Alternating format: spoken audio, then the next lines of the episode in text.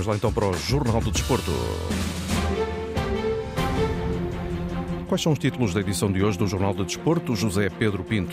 Já a seguir, entrevista exclusiva a Carlos Vinícius. Ex-avançado do Benfica fala da saída de Enzo para a Inglaterra, do amigo Roger Schmidt e da crença que sente quanto ao título de campeão para as Águias. Rui Costa colocou tudo em pratos limpos quanto a Enzo Fernandes. Discurso corrosivo para com o argentino, aplaudido na Antena 1 por Domingos Amaral.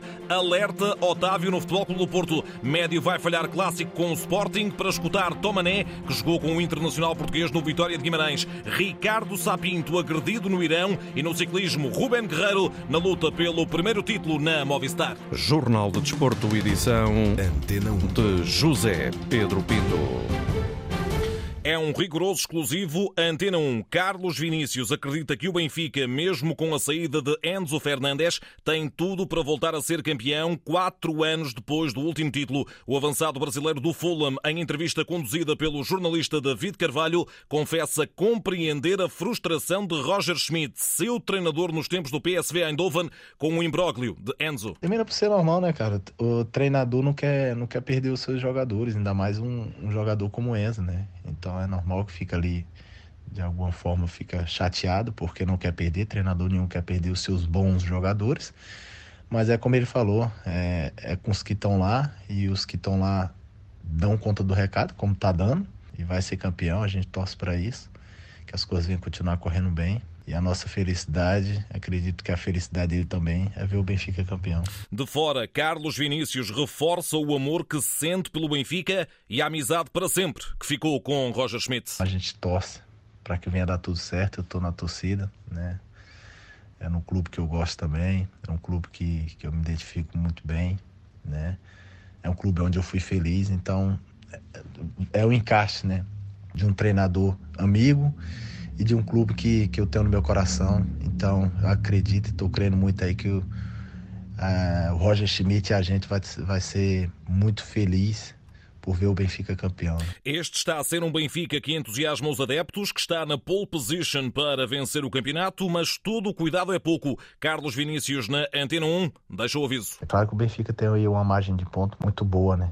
E a gente torce para que isso venha continuar. Mas a gente sabe aí, já teve anos, inclusive no ano que eu tava, a gente também, se eu não estiver enganado, em janeiro tava com 7, 8 pontos de avanço. No final não conseguimos ser campeão. Isso é mesmo até o fim, né? É mesmo até o fim. O Benfica tem que continuar provando, tem que continuar ganhando, tem que continuar jogando, que lá no final é que se faz as contas, né? É claro que esse momento do Benfica ele, ele, ele é empolgante, ele te deixa sonhar cada vez mais, mas é, é, continuar trabalhando. Quanto a Enzo, que partiu para o Chelsea de Inglaterra, onde atua justamente Carlos Vinícius, surge o lamento pela saída do argentino. É uma pena ter saído do nosso Benfica tão cedo, né? Também era uma, era uma, uma grande ajuda da parte dele para o Benfica, para ser campeão. Mas ok, faz parte do, do processo. Uh, ele tem os objetivos dele, ele tem aquilo que é o plano de carreira dele e a gente respeita e tudo e faz parte do processo, como eu falei. Mas eu torço para que venha dar tudo certo aí para ele no, no Chelsea. Mas pela qualidade que evidencia, Enzo Fernandes tem tudo para ser bem sucedido em Londres. É uma grande transferência, né? Mas também é um grande jogador. E a prova disso é, é o que ele vem fazendo aí. Teve a oportunidade no Benfica, onde correu muito bem, jogou muito bem.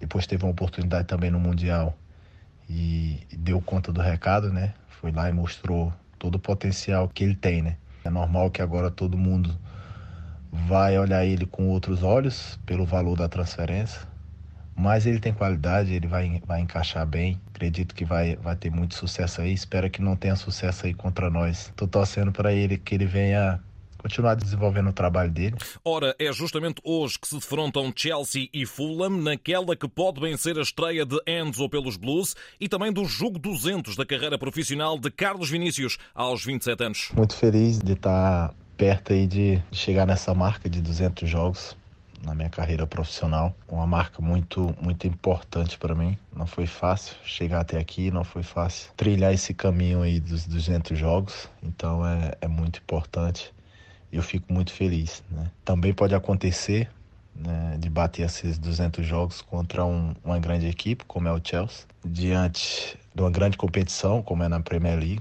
Carlos Vinícius, em entrevista exclusiva à Antena 1, conversa com o jornalista David Carvalho para continuar a escutar ao longo do dia.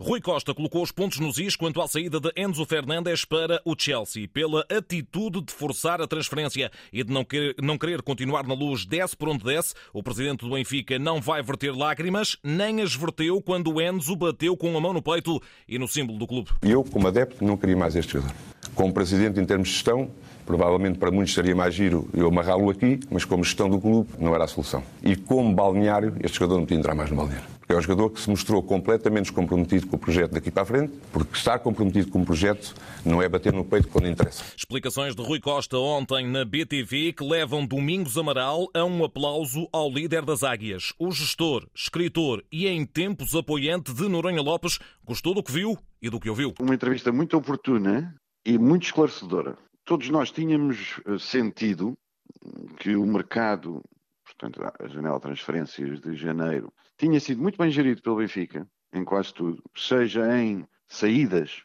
fins de contrato, empréstimos, seja em contratações, e que a única mancha que não tinha corrido como a direção e a, e a maioria dos benfiquistas queriam era a questão Enzo, uma vez que eh, contra a vontade do Benfica, apesar do pagamento da cláusula de rescisão, o jogador foi-se embora. Cristalina para Domingos Amaral foi a forma como Rui Costa explicou à nação benfiquista que tudo foi feito para manter Enzo. Acho que ficou mais ou menos claro para toda a gente que Enzo Fernandes não queria ficar no Benfica. Agora, Rui Costa conseguiu explicar, ponto por ponto, tudo o que fez para manter Enzo Fernandes no Benfica, incluindo aquela modalidade de ele ser vendido ao Chelsea, mas ficar até o final da época ainda a jogar pelo Benfica. Eu acho que explicou muito bem, explicou a questão das intermediações e é contratual, explicou a razão porque não foi ao mercado contratar um substituto, seja porque o timing era muito curto e era quase impossível trazer um substituto à altura, seja porque há confiança da parte de Roger Schmidt e da equipa técnica nos jogadores que têm.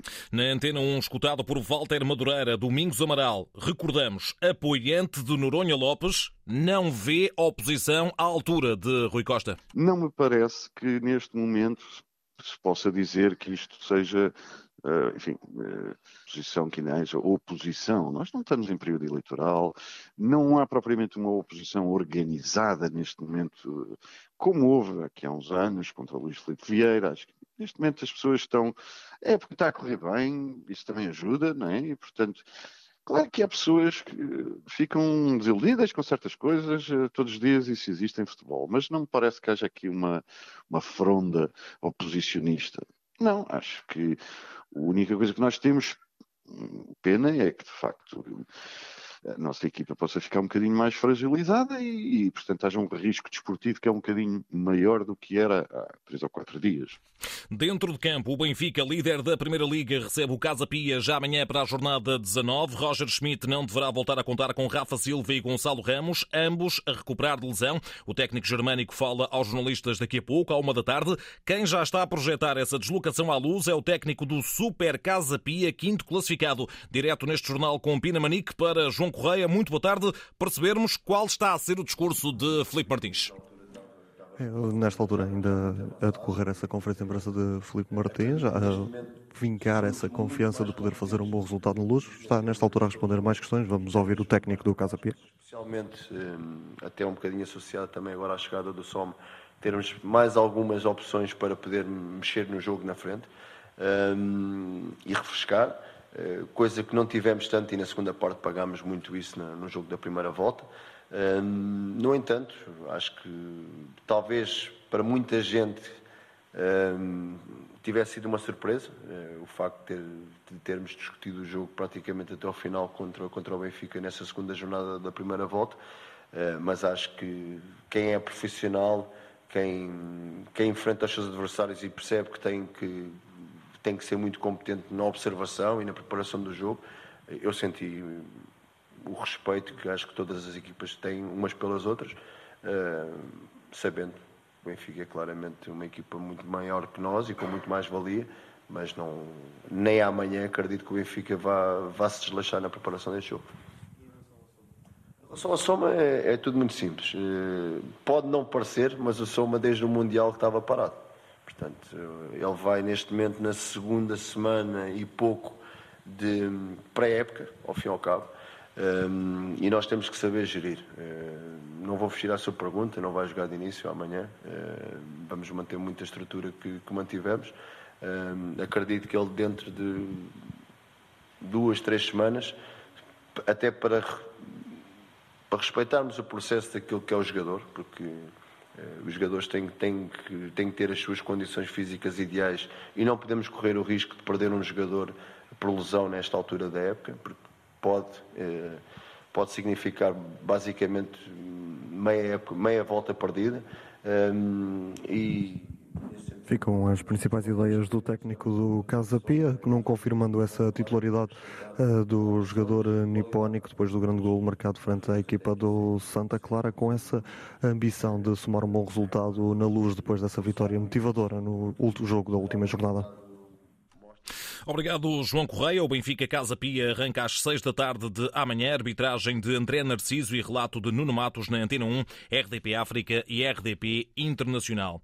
Soam os alarmes no meio-campo dos Dragões para a recepção do domingo ao Vizela. Quatro baixas confirmadas. Bernardo Folha castigado, Gruites lesionado e ainda Otávio e Eustáquio, que também por problemas físicos vão falhar o clássico de Alvalade frente ao Sporting no dia 12. Para já, Sérgio Conceição conta apenas com Uribe e André Franco para a linha média. Ora, no caso de Otávio, líder dentro e fora de campo, é o que mais apreensão provoca nesta altura e a preocupação é totalmente justificada. Argumenta na Antena 1 Tomané, avançado que jogou com o Internacional Português nos tempos do Vitória de Guimarães. É um jogo, um jogo muito difícil, decisivo, mais decisivo para o Porto do que para o Sporting, porque este ano o Sporting lutar pelo título era, é quase, não digo impossível, mas é muito difícil. O Porto ainda tem essa possibilidade e vai ter um jogo em que vai precisar desse líder e desses líderes, e o Otávio é um deles, e acho que faz falta a qualquer, a qualquer equipa. Por isso mesmo, Otávio é a principal dor de cabeça para Sérgio Conceição, que também orientou Tomané na cidade de Berço. É sempre uma ausência muito grande, não é? Um dos capitães, não é? Um jogador importantíssimo na, na dinâmica do Porto e que possivelmente vai dar uma grande dor de cabeça ao, ao Mr. Sérgio Conceição, acho porque é um jogador fundamental, um jogador indiscutível no 11 do Porto e que, e que dá uma dinâmica diferente à, à equipa e é sempre, é sempre difícil nesta, nesta altura do campeonato em que todos os jogos são, são decisivos e, e começa a, a chegar a uma fase uh, muito complicada e não contar com, com um dos melhores jogadores é, é difícil. Ainda assim, Tomané, entrevistado por Ricardo Pinheiro, volta a apostar numa solução à altura, saída da cabeça do treinador. Conheço bem o, o Mr. Sérgio Conceição, esteja o Otávio, claro, obviamente que a qualidade é diferente, mas outro jogador vai, vai, vai estar lá e vai, vai dar consequência àquilo que, o, que o Mister quer. Mas obviamente que o Porto tem estes jogos decisivos e se não ganhar complica, complica mais ainda a luta, não é? Porque o Benfica está muito bem, tem agora uma saída de um jogador que eu acho que era muito importante no meio campo do Benfica, mas Uh, se o Porto facilitar um bocadinho, vai se complicar. Tomané, atualmente na Turquia, a representar o Samsun Sport. Sobre o mercado, falou Pinto da Costa. Nos últimos dias foi avançado um acordo para a contratação no final da época do avançado espanhol Fran Navarro do Gil Vicente, mas o presidente do Futebol Clube do Porto diz nada a saber sobre o assunto. O Fran Navarro é um jogador que interessa ao Porto? Quem é? Fran Navarro do Gil Vicente. Que lugar joga? Ponta de lança. Ah, pontas de lança nós temos muitos. Pinto da Costa, na última noite, na inauguração de um hotel na Invicta, aproveitou para deixar duros reparos a Frederico Varandas, ainda com a final da Taça da Liga em pano de fundo. A única coisa que me chocou foi de que ele tinha lá uma sala para a imprensa, para a comunicação, e tenha chamado alguns senhores jornalistas para ir para a garagem dizer o que disse e depois não dá direito a perguntas. Pinto da Costa. No Sporting já trabalham os reforços de inverno Bellerin e Diomandé. Estão ambos à disposição de Rubén Amorim para a partida de segunda-feira em Vila do Conde, frente ao Rio Ave, naquele que será o segundo de três jogos de castigo a cumprir pelo avançado Paulinho, baixa confirmada para a recepção ao Futebol Clube do Porto. Em França, já fala Vitinha como jogador do Olympique de Marselha. Sinto muito feliz, foi um projeto que, que eu analisei muito bem e senti muito confiante de, de viajar para cá e de poder trabalhar com o Olympique, porque é um grande clube Uh, sinto, sinto confiança de, de, parte do clube. 32 milhões de euros levaram o goleador minhoto do Braga para a Ligue 1. Na segunda Liga, atenção que hoje há jogo grande a abrir a jornada 19. A partir das 8 e um quarto da noite no São Luís, o Farense no segundo lugar, ainda sem sucessor oficial para Vasco Faísca, recebe o Estrela da Amadora, terceiro classificado. Um ponto separa as duas equipas. Agora, o insólito e a gravidade do que se passou na última noite no Irão. Ricardo Sapinto foi agredido por um militar no final da vitória do seu Esteglal 3-2 na visita ao Meskerman em jogo do campeonato. No momento de celebrar, após o apito final, já expulso e quando se encaminhava para os balneários, o treinador português foi alvo da ira, quer do referido elemento das forças militares, quer do treinador de guarda-redes da equipa adversária. Contactado pela Antena 1, Sapinto não quis tecer comentários adicionais sobre este incidente que está a fazer correr muita tinta no Irão, com a direção do Esteglal a exigir desde já uma reunião urgente com as forças de segurança responsáveis nas contas da Liga Iraniana. Sapinto está a três pontos dos líderes Sepan e Persepolis. Ontem fez-se história no futebol e na arbitragem. Pela primeira vez, um estádio inteiro escutou a justificação do árbitro por uma decisão após consulta do VAR. O juiz chinês Ma Ning foi o protagonista na vitória dos egípcios do Al Ali por 3-0 sobre os neozelandeses do Auckland City.